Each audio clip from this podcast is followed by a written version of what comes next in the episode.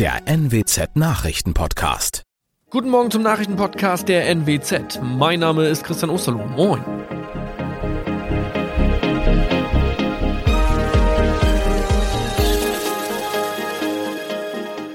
Und das sind unsere regionalen Nachrichten am Morgen.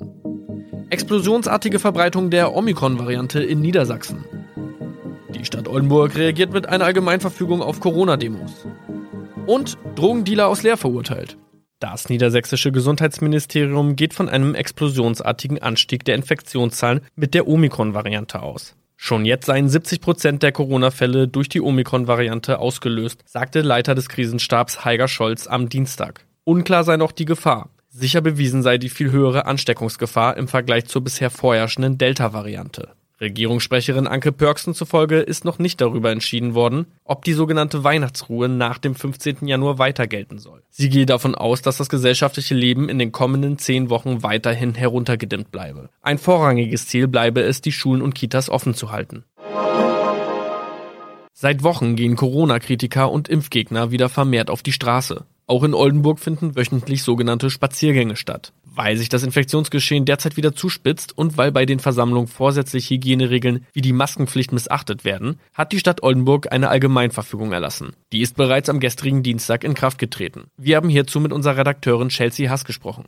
Was genau wurde denn jetzt eigentlich beschlossen?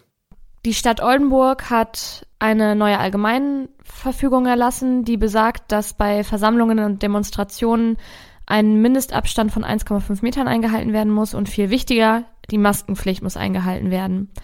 Das gilt auch für Versammlungen, die nicht angemeldet wurden, denn in der Regel werden Demos angemeldet. Die Spaziergänge der Corona-Leugner und Impfgegner werden aber in der Regel nicht angemeldet. Aber auch für sie gilt diese Pflicht. Und wie soll das Ganze umgesetzt werden? Die Einhaltung der Allgemeinverfügung wird von der Polizei kontrolliert, denn die ist bei solchen Versammlungen immer vor Ort und wird dafür sorgen, dass alles mit rechten Dingen zugeht. Wenn sich nicht daran gehalten wird, gibt es dann äh, Ordnungswidrigkeitenverfahren und es werden auch Bußgelder verhängt. Ein 60 Jahre alter Mann aus Leer wurde für den Handel mit harten Drogen zu einer Gefängnisstrafe von viereinhalb Jahren verurteilt. Am Landgericht Aurich musste sich der 60-Jährige und ein 39-jähriger Leraner für den Verkauf von Heroin und Kokain verantwortlichen. Der 39-jährige Mitangeklagte war zuerst nur Kunde bei dem Hauptangeklagten. Als der aber seine Sucht nicht mehr finanzieren konnte, bat der 60-jährige ihm an, beim Dealen mithelfen zu können. Auf einen Tipp von einem anderen Süchtigen kontrollierte die Polizei die Wohnung des Hauptangeklagten. Neben einer großen Menge an Drogen fanden die Beamten auch eine Schusswaffe und Munition. Der 39-jährige Mitangeklagte wurde auch verurteilt. Er bekam eine Bewährungsstrafe von einem Jahr und neun Monaten. Das waren unsere Nachrichten aus der Region. Weitere aktuelle News aus dem Nordwesten finden Sie wie immer auf NWZ Online. Und Aktuelles aus Deutschland und der Welt hören Sie jetzt von unseren Kollegen aus Berlin. Vielen Dank und schönen guten Morgen. Ich bin Nicole Markwald und das sind heute unsere Themen aus Deutschland und der Welt. Wie begegnet Deutschland am besten der Omikron-Variante? Politik und Experten ringen um zusätzliche Krisenmaßnahmen. Seit vier Wochen ist sie im Amt. Heute reist Außenministerin Annalena Baerbock zum Antrittsbesuch in die USA. Seit 1000 Tagen in Haft. Wir schauen auf den Fall von Wikileaks Gründer Julian Assange. Die Zahl der Omikron-Infizierten in Deutschland steigt weiter. Politiker und Experten beraten deshalb, ob und welche zusätzlichen Krisenmaßnahmen nötig sind, um dieser Infektionswelle zu begegnen. So schalten sich heute die Kultusminister von Bund und Länder zusammen. Ihr Augenmerk die aktuelle Corona-Lage an den Schulen. Schüler, Eltern und Lehrer leben in der Pandemie mit einer ständigen Ungewissheit, wie es weitergeht. Die Politik beteuert, sie werde alles tun, um die Schulen weiter offen zu halten. Jana Laumann berichtet. In jedem zweiten Bundesland sind die Weihnachtsferien inzwischen zu Ende. Der Rest startet nächste Woche wieder mit dem Unterricht. Ziel ist es, dass die Kinder überall vor Ort in der Schule lernen sollen. Aber wegen der Omikron-Variante ist auch Distanz- oder Wechselunterricht wieder im Gespräch. Die Präsidentin der Kultusministerkonferenz Karin Prien hält davon nichts. Sie warnt vor schlechteren Entwicklungs- und Lernchancen für Kinder. Dass solche Rückstände schwer wieder wettzumachen sind, zeigt auch die Kritik am Corona-Aufholprogramm. Bildungs- und Lehrerverbände sehen bisher nicht den gewünschten Erfolg Erfolg für die Schüler. Bundesgesundheitsminister Karl Lauterbach hat unterdessen härtere Kontaktbeschränkungen gefordert. Gegenüber dem Redaktionsnetzwerk Deutschland kündigte Lauterbach dazu Vorschläge für die Bund-Länder-Runde übermorgen an. Jan-Henner Reitze berichtet aus Berlin. Welche Ideen für Verschärfungen Lauterbach genau hat, sagte er nicht, meinte aber, insbesondere für Ungeimpfte gebe es keinen Grund zur Entwarnung. Im Moment sind offiziell bei privaten Treffen oder Feiern ja höchstens zehn Personen erlaubt. Wenn alle geimpft oder genesen sind, ist ein Beteiligter ungeimpft, maximal zwei Gäste.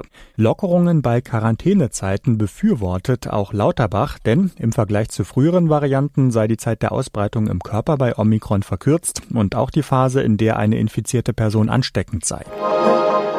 Außenministerin Annalena Baerbock reist heute zu ihrem Antrittsbesuch in die USA. In Washington trifft sie sich unter anderem mit ihrem amerikanischen Amtskollegen Anthony Blinken. Inhaltlich dürfte der Konflikt zwischen Russland und der Ukraine im Mittelpunkt stehen.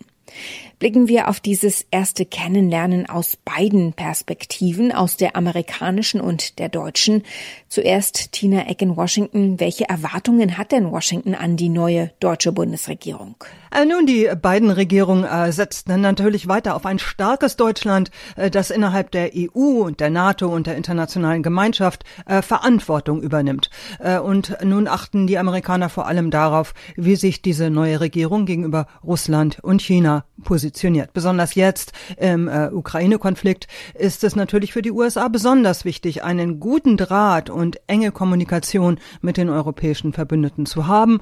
Und Deutschland spielt da nach wie vor eine wichtige Führungsrolle. Aus Berlin berichtet Uli Reitinger, der Antrittsbesuch in den USA kommt vier Wochen nach der Amtsübernahme. Worauf muss sich Annalena Baerbock einstellen? Naja gut, sie ist halt im Moment noch die neue, auf die alle ganz gespannt gucken.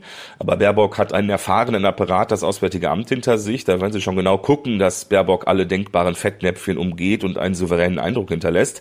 Der Besuch heute, der dürfte jetzt aber auch nicht allzu schwierig werden. Beide Länder betonen ja, wie wichtig vertrauensvolle transatlantische Beziehungen sind. Und auch beim Russland-Ukraine-Konflikt gibt's ja keine grundsätzlichen Meinungsverschiedenheiten, sag ich mal. Und das gilt ja selbst mittlerweile für die russisch-deutsche Pipeline Nord Stream 2, anders als ihr Vorgänger Heiko Maas Maß steht Baerbock dem Projekt ja auch eher skeptisch gegenüber, wie die USA eben auch. Der wahrscheinlich bekannteste Häftling sitzt heute seit genau 1000 Tagen im Gefängnis. Wikileaks Gründer Julian Assange und seine Anwälte kämpfen in London nicht nur um seine Freilassung, sondern vor allem darum, dass er nicht an die USA ausgeliefert wird. Die US-Justiz will Assange wegen Spionagevorwürfen den Prozess machen. Assange drohen dort bei einer Verurteilung bis zu 175 Jahre Haft. Philipp Detlefs berichtet aus London. Für die, die den Fall nicht mehr ganz auf dem Schirm haben, was wird Assange genau vorgeworfen? Spionage. Ihm wird vorgeworfen, gemeinsam mit der Whistleblowerin Chelsea Manning geheimes Material gestohlen zu haben von US-Militäreinsätzen im Irak und in Afghanistan und dieses Material dann auf seiner Internetplattform Wikileaks veröffentlicht zu haben. Außerdem soll er eine große Menge diplomatischer Depeschen gestohlen und ebenfalls veröffentlicht haben und damit sagen die USA, hat er das Leben amerikanischer Informanten in vielen Ländern gefährdet, deren Namen nicht unkenntlich gemacht waren. Wie ist es denn möglich, dass jemand 1000 Tage in Haft sitzt ohne Anklage oder Verurteilung? Ursprünglich sollte er ja wegen Vergewaltigungsvorwürfen von Großbritannien nach Schweden ausgeliefert werden. Er kam damals gegen Kaution erstmal auf freien Fuß, ist dann aber in die ecuadorianische Botschaft geflüchtet und hat sich der Auslieferung nach Schweden entzogen. Sieben Jahre lang war er dort, bis ihm Ecuador das Asyl entzogen und die britische Polizei ihn festgenommen hat. Die Ermittlungen in Schweden waren da inzwischen eingestellt, aber weil er ja gegen die Kautionsauflagen verstoßen hatte, wurde Assange zu einer 50-wöchigen Haftstrafe verurteilt. Während dieser Zeit haben die USA einen Auslieferungsantrag gestellt und deshalb sitzt er jetzt weiterhin in Haft. Ist es wahrscheinlich, dass Julian Assange am Ende an die USA ausgeliefert wird? Kannst du eine Tendenz sagen? Also ich wage da bisher keine Tendenz abzugeben, aber es ist natürlich so, dass eine Auslieferung mit dem Urteil des Londoner High Court vom Dezember etwas unwahrscheinlicher geworden ist. In erster Instanz war das ja noch mit Verweis auf seinen schlechten Gesundheitszustand und Selbstmordgefahr abgelehnt worden. Assanges Unterstützer wollen jetzt vor den Supreme Court ziehen. Ausgang ungewiss, würde ich sagen. Es gibt immer wieder Berichte über seinen schlechten Gesundheitszustand. Wie geht es ihm aktuell? Ja, offensichtlich nicht so gut. Er ist psychisch schwer angeschlagen, heißt es. Und laut einem Bericht der Mail on Sunday soll er im vergangenen Herbst sogar einen leichten Schlaganfall erlitten haben. Seitdem habe er ein hängendes Augenlid, Gedächtnisprobleme und Anzeichen neurologischer Schäden, heißt es. Seine Verlobte Stella Morris hat gesagt, dass das an dem extremen Stress liegt, dem Assange aus Angst vor seiner Auslieferung ausgesetzt ist. Und sie befürchtet, dass dieser leichte Schlaganfall nur der Vorbote für einen größeren ist. In unserem Tipp des Tages gucken wir heute auf ein Thema, das unsexy ist, zugegebenermaßen, aber echte Vorteile bringen kann, der Wechsel der Krankenkasse.